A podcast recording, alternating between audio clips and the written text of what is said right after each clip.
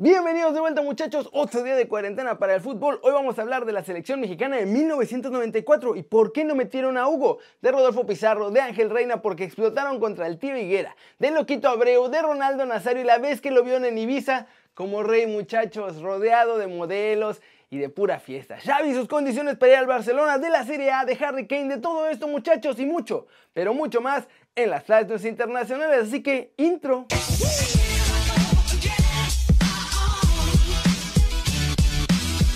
Arranquemos con la nota One Fútbol del día y eso fue Rafa Márquez, porque el Kaiser de Michoacán ha elegido al mejor jugador mexicano de la historia y su opinión es que Hugo Sánchez es el rey. Esto fue lo que dijo Rafa.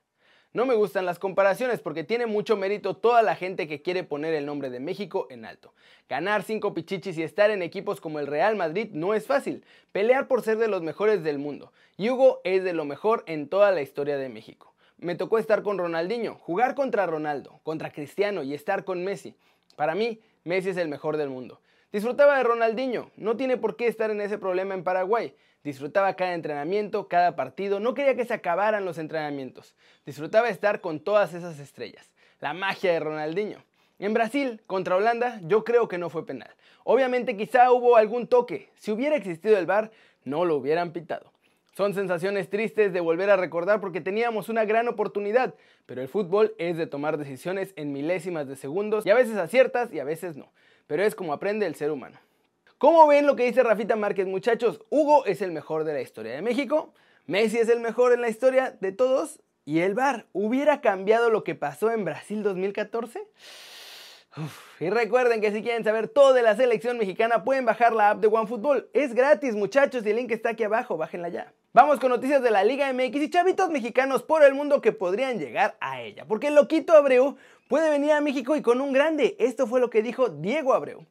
En la convocatoria de la Sub-18 estuve hablando con algunos compañeros de Chivas y me contaron del club, de cómo forman a los jugadores en primera, me hablaron muy bien, así que sería lindo.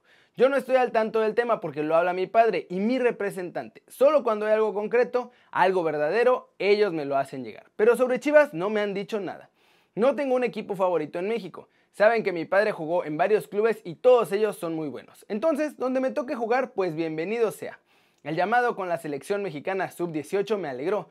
No me la esperaba. No venía teniendo ritmo de juego y a pesar de eso me convocaron. Estoy muy agradecido. Me trataron de manera increíble. Les tomé un cariño muy grande. Si se da a representar a México en el futuro, lo haremos. ¿Cómo ven a nuestro chavito? Ya tiene bien puesta la camiseta del tri de todos nosotros, ¿eh? Y ahora vamos a ver pues si Chivas realmente se lanza por él. Ya ven que sus fichajes actuales pues no todos están rindiendo, la verdad, y podrían buscar tener un poco más de punch en el ataque ahí junto a Macías el próximo torneo. ¿Ustedes qué creen? Hora de hablar de la selección mexicana del 94 porque vamos a recordar varias de las broncas que tuvieron en ese mundial, muchachos, y que no todo el mundo conoce. Empecemos con lo más importante. ¿Por qué no metieron a Hugo ante Bulgaria? Pues bien, Miguel Mejía Barón confesó que no hizo cambios y dejó fuera al Pentapichichi por esta razón. Miren lo que dijo. A Hugo le dije que se fijara dónde jugaba Galindo y qué estaba haciendo. Pero Hugo me dice, pero ahí no me gusta jugar, Miguel, a mí me gusta jugar adelante. Pero yo le contesté que creía que si jugábamos así, con Hugo de armador, teníamos posibilidades. Hugo no me dijo no, me dijo, creo que deberías arriesgarte y ponerme adelante.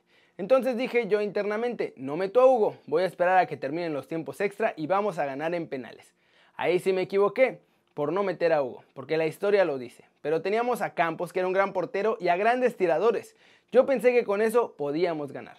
La otra gran polémica que hubo, muchachos, fue Luis García, el doctor. Me lo expulsaron en ese mismo partido al minuto 57. Y muchos creen que fue una completa locura lo que hizo de dar una patada en medio campo ante una salida de rival que no tenía tanto peligro y dejó a México sin uno de sus mejores cobradores de penales en ese momento y que después empezaron la maldición que hemos tenido desde los 11 pasos por muchos años. En esa serie solo marcó gol el emperador Claudio Suárez y fallaron Alberto García Aspe, Jorge Rodríguez y Marcelino Bernal, que eran de nuestros mejores muchachos. ¿Cómo la ven? Hubo años y años de pleitos entre todos estos jugadores de la selección y acciones que quizás si hubieran sido diferentes hubieran cambiado la historia del fútbol mexicano. Por ahora, la maldición de los penales ya no está tan grave, pero sí seguimos atorados cada mundial en los octavos de final. Vamos a ver si en Qatar por fin se nos hace romper esta maldición. Y finalmente, hablemos de Rodolfo Pizarro, Matías Almeida y de Ángel Reina porque explotaron contra el tío Higuera. Además, los dos primeros hicieron una promesa a Chivas, muchachos. Esto fue todo lo que pasó. En Twitter se agarraron con todo Higuera contra Pizarro. Luego se sumaron Ángel Reina y hasta JJ Macías, muchachos. Primero, el exdirectivo de Chivas de forma sarcástica le deseó a Rodolfo que a ver si llega a Europa. Después, Rodolfo le contestó que sí, sí, sí, ya le dio sus 5 minutos más de fama para que pueda seguir trabajando en ESPN unos 3 o 4 meses más. Macías se sumó a la polémica celebrando el periodicazo que le dio Pizarro Higuera y felicitando obviamente a Rodolfo. Y el último en llegar a la pachanga fue Ángel Reina, muchachos, que agregó que Higuera no sabe de fútbol, solo quiere fama para él y que se la pasa amenazando a los jugadores, que ese era su fuerte, pero que igual se topó con pared. De hecho, Ángel Reina aseguró que tienen videos de Higuera haciendo sus abusos a jugadores de Chivas. Todo el mundo se puso a comer palomitas y a disfrutar de este pleito en Twitter, muchachos, hasta Alvarito Morales, que ni metió las manos, nomás se dedicó a ver. Y la verdad es que dentro de todo qué bueno que los jugadores están exhibiendo Higuera, porque este tipo me parece nefasto para el fútbol mexicano. Por otro lado, Rodolfo Pizarro y Matías Almeida se aventaron un live juntos y hablaron del futuro, pues ambos llevan a Chivas en su corazón. Los seguidores de ambos les pidieron que por favor regresen a Verde Valle. Y tanto el jugador como el entrenador aceptaron que sí desean volver y que esperan en un futuro lograr hacerlo juntos. ¿Cómo la ven muchachos? Se repartieron periodicazos por todos lados. Y ahí está la promesa de volver a Chivas en el futuro. ¿Les gusta la idea de que Almeida y Pizarro se vuelvan a juntar con el rebaño más adelante? Flash News. Más de Rodolfo Pizarro, muchachos. Se llevó el premio al más vago del equipo, pues conquistó el torneo de FIFA 20 que organizó el Inter Miami de la MLS, el cual se disputó entre todos los jugadores de la plantilla. El ex capitán del Barcelona y actual entrenador del Al Sadd, Xavi Hernández, aseguró que sí quiere entrenar al Barcelona, pero tiene la condición de liderar un proyecto que empezaría de cero y tenga la libertad de tomar todas las decisiones. Marc-André Ter Stegen es un tipo bastante particular, la verdad. Y en la última entrevista confesó que no tiene idea de fútbol. Admite que con su mujer de lo que más hablan es de arquitectura y de deporte, pues casi no se habla en su casa.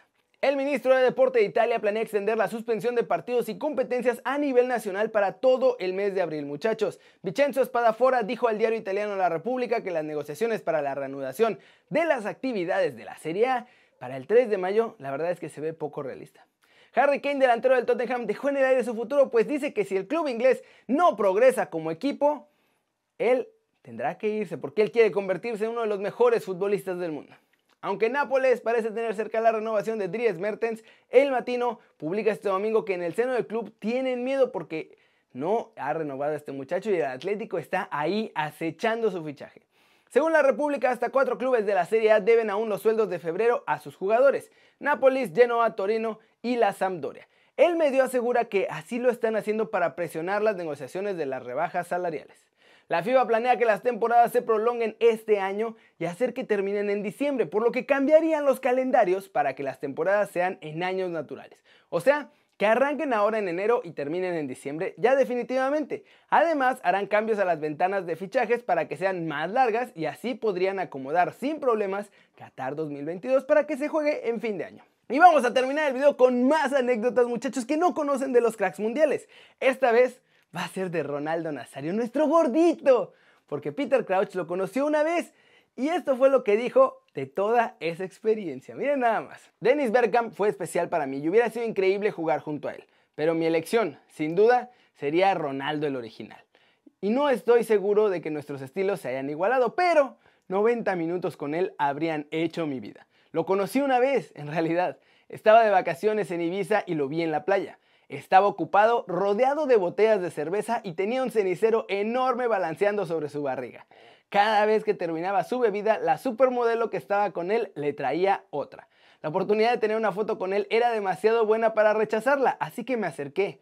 Esperaba que dijera, oh, eres Peter Crouch, pero él no tenía idea de quién era yo. Tomamos la foto y me fui sin que él supiera que yo también era futbolista. ¿Cómo la ven muchachos? La neta no me sorprende que nuestro grandísimo Ronaldo siempre, como a casi todos los brasileños, le guste la buena vida, la buena fiesta y hasta las modelos. Eso sí, antes casi no los cachaban porque no había redes sociales, pero de que se la pasaban en la pachanga a todo lo que da, se la pasaban y la pasaban muy bien. Y eso es todo por hoy muchachos, muchas gracias por ver este video, ya saben denle like si les gustó, métanle un zambombazo durísimo, esa manita para arriba si así lo desean. Suscríbanse al canal si no lo han hecho. ¿Qué están esperando muchachos? Este va a ser su nuevo canal favorito en YouTube.